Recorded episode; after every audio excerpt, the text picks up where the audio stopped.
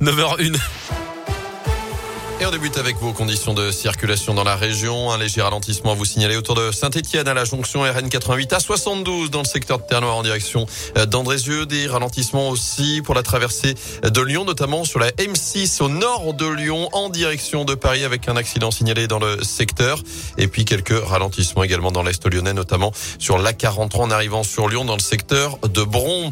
À la une de l'actualité, un souvenir douloureux pour tous les gendarmes de France. C'était il y a un an, jour pour jour, dans la nuit du 22 au 20 23 décembre 2023. Militaires étaient morts, un quatrième blessé à une quinzaine de kilomètres d'Ambert dans le Puy-de-Dôme, abattu par un forcené alors qu'ils étaient en intervention pour des faits de violence conjugale. C'est une amie de la victime de ces violences qui les avait appelés et conduits sur la commune de Saint-Just peu après 21h. Le rappel des faits avec Tiffaine Coulon. Réfugié sur le toit de la maison pour échapper au coup, la victime parvient à indiquer par SMS que son compagnon est armé, tentant de fuir face aux gendarmes.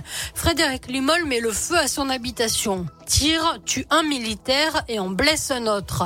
Cerné, le tireur regagne son domicile, mais il tire à nouveau sur les gendarmes qui s'approchent à la recherche d'un accès pour les pompiers.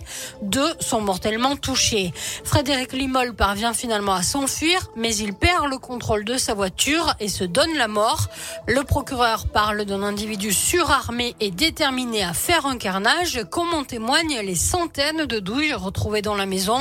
On apprendra ensuite que l'ancien compagne du tireur avait alerté sur sa dangerosité et déposé trois plaintes, toutes classées sans suite. Et un an après, les familles des victimes demandent toujours l'organisation d'une reconstitution. Jusqu'à présent, leur demande n'a pas été acceptée.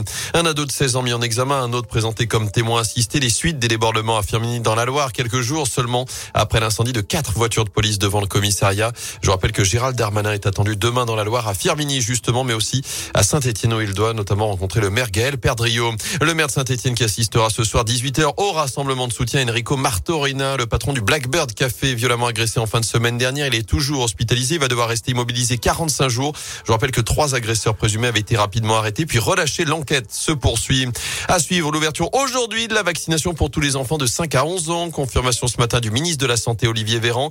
Les premières injections vont avoir lieu dans les prochaines heures. Vaccination qui n'est pas obligatoire, on le rappelle. Seul l'accord et l'accompagnement d'un des deux parents d'ailleurs sont nécessaires. Par ailleurs, le variant Omicron Omicron sera majoritaire en France entre Noël et le Nouvel An, selon le ministre de la Santé. On devrait atteindre, voire dépasser les 100 000 cas de Covid par jour d'ici à la fin du mois dans le pays. En foot, un dernier effort avant les fêtes avec la 19e journée de Ligue 1. Ce soir, 10 matchs sont au programme à partir de 21h, notamment Saint-Etienne, Nantes, Clermont, Strasbourg et Lyon-Metz. Enfin, un nouveau revers pour la JL Défaite 86-82 pour les basketteurs bressans face à Podgorica hier soir en Eurocoupe. La jeu est 9e avant de se déplacer à Boulogne-le-Valade demain soir en championnat. Merci beaucoup Gaëtan.